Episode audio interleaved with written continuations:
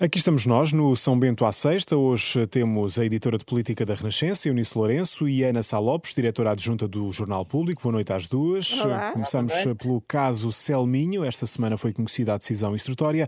Rui Moreira vai mesmo a julgamento. O autarca do Porto reagiu emocionado, muito emocionado, e veio garantir que esta decisão não vai afetar a avaliação que fará sobre a recandidatura ao cargo. Que este processo não interferirá na avaliação sobre a minha recandidatura a Presidente da Câmara Municipal do Porto. Isso seria uma traição a tudo aquilo em que acredito. Desiludam-se, pois, os que pensam que este processo me afasta de continuar a lutar pela cidade que amo, sempre na defesa dos altos valores que nos caracterizam. Ana, comecemos pela questão do timing desta decisão. O que é que tens a dizer sobre, sobre isso? E é muito desagradável para Rui Moreira, como é evidente, e acho que, que tendo em conta o, o peso da acusação que a juíza de instrução validou, eh, basicamente põe em causa uma campanha eleitoral e eu já não digo nada porque tudo é possível neste país, mas eh, se fosse um país a sério, Rui Moreira provavelmente abandonava a candidatura ao Porto, mas como não é, vai, avança, vai avançar. Não sei qual vai ser a reação. Acho que o Porto, nestas autárquicas, o Porto está transformou-se no laboratório de uma. É completamente imprevisível. Sim, até porque como ainda não sabemos quem é o candidato do PS, Exato. não sabemos muito bem como é que vai ser, não é? Eunice, há mesmo fortes possibilidades de, de Rui Moreira vir a ser uh, julgado segundo a decisão instrutória e perder o mandato, não é? É o que diz a juíza Exato. que, que faz essa decisão uh, instrutória.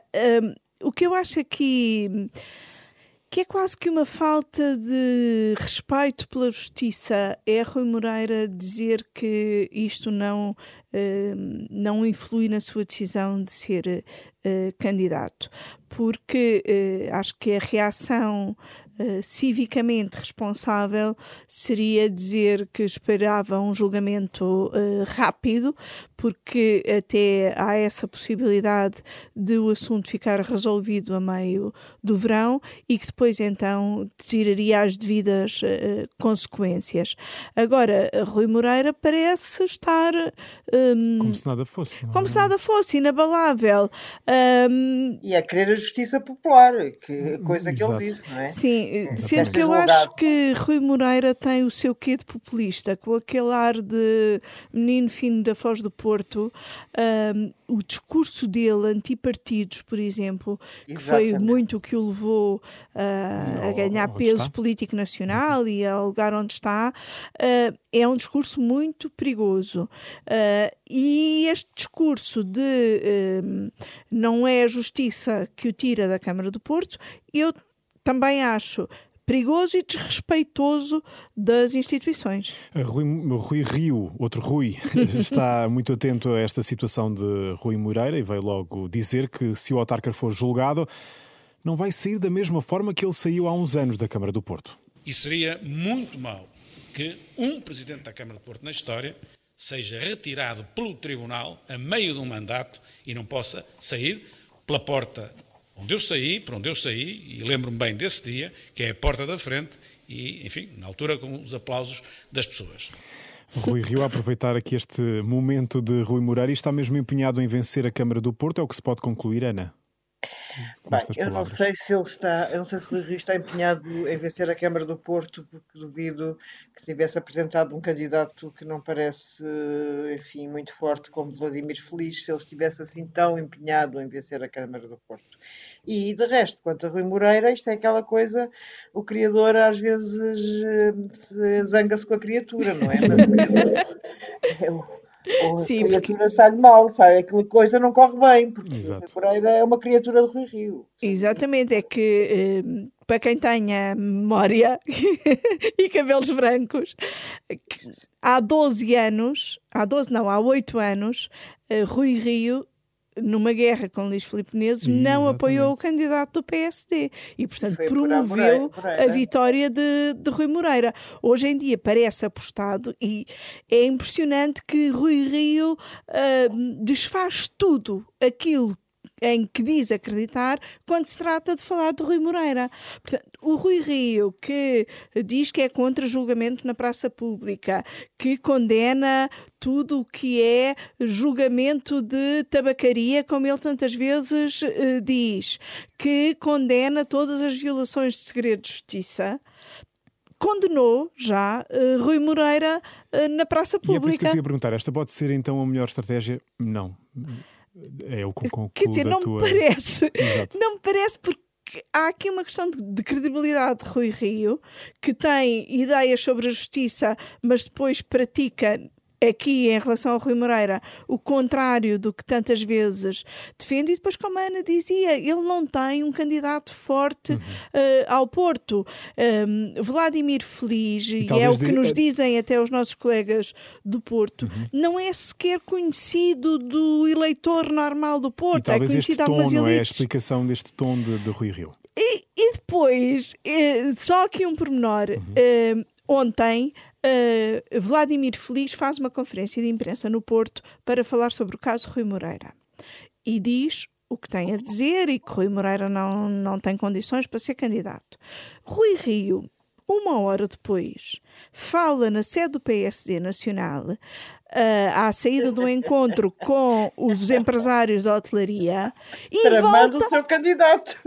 tramando completamente o seu candidato. E, portanto, mais ninguém quis saber de Vladimir uh, Feliz, não é? É que nem sequer ele, Rui Rio, perde completamente uh, os dois dedos de testa uh, quando se trata do Porto e de Rui Moreira. Vamos eh, mudar de assunto, ainda vamos falar aqui um pouco também de Rui Rio. Falemos da polémica e muito criticada reforma das Forças Armadas. Ontem foram aprovadas na Generalidade, no Parlamento, as duas propostas de lei do Governo, com os votos do PS, PSD e CDS. Seguem agora para a especialidade. Entre os críticos está Cavaco Silva, que entra mesmo em choque com Rui Rio, o ex-presidente da República. Disse no início da semana que seria chocante o PSD aprovar reforma, a reforma das Forças Armadas. Rui Rio não deixou Cavaco Silva sem resposta, diz que esta reforma é algo que esteve nos programas de Durão Barroso, de Santana Lopes e de Passos Coelho.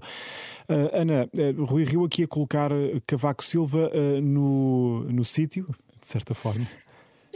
Sim, acho que sim, penso que sim, penso que de facto esta lei veio trazer, veio, tanto foi, foi o ex-presidente Cavaco, foi o ex-presidente Ramalhianes, foi uma quantidade enorme de, de antigos chefes militares, um, nós não nos podemos esquecer que a nossa, nossa democracia foi provocada e foi feita por militares.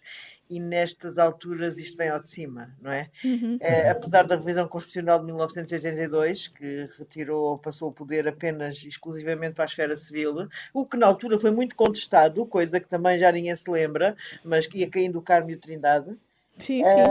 Uh, uma coisa espantosa, de, de, de, uma coisa que seria básica, que é pôr a, a poder na, na esfera civil. Portanto, e acho que cada vez que há uma mudança e que, e que esta me parece, sinceramente, do, não sou especialista na matéria, mas não me parece uma coisa por aí além, mas cai o Carmo e a Trindade cada vez que se toca na tropa. Sim, mas é um bocadinho o Carmo e a Trindade antigamente, porque, como disseste, foram ex-presidentes, ex-chefes militares e depois há um.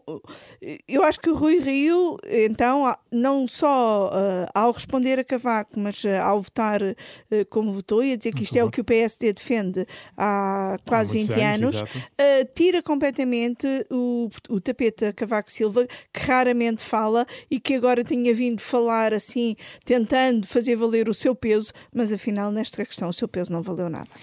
Tempo ainda para falarmos do que aí vem neste fim de semana. Primeiro, o Congresso das Direitas, como já foi eh, batizada a convenção promovida pelo Movimento Europa e Liberdade e que eh, vai ter a participação eh, do Chega. O vice-presidente do PSD diz na entrevista desta semana à Renascença e ao público, conduzida pela Eunice Lourenço e pela Ana Salopes, que este encontro vai, de certa forma, reconhecer o partido de André Ventura como força política importante. Quando se fala, às vezes, no programa da normalização do Chega, o que o Congresso está a fazer, de alguma forma, é reconhecer o Chega como uma força política importante.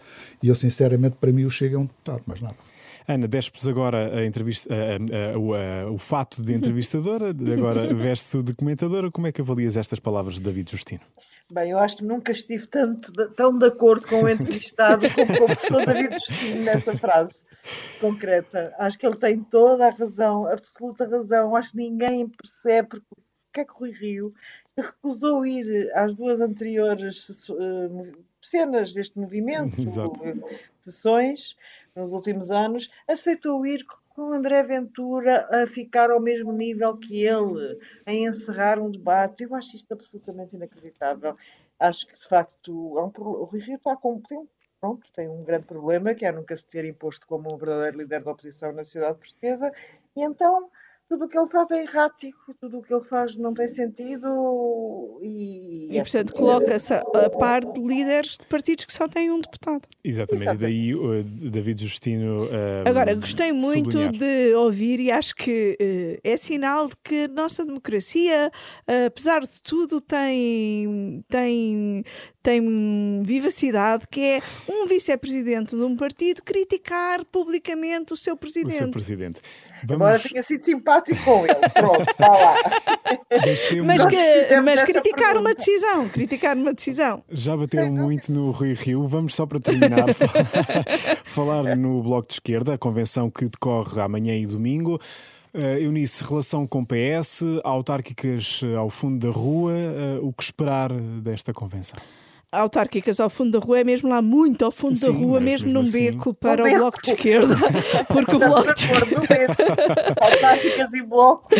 o bloco de esquerda não tem qualquer tradição Exato. autárquica, não consegue ter implantação autárquica. A única Câmara que ganhou correu uh, muito mal e, portanto, não tem grande esperança na, nas autárquicas para o bloco, sendo que muito provavelmente o bloco vai ser ultrapassado nas autárquicas pelo Chega. Uhum. E isso será uma grande grande derrota para o Bloco e é bom que o Bloco comece a preparar uh, esse discurso.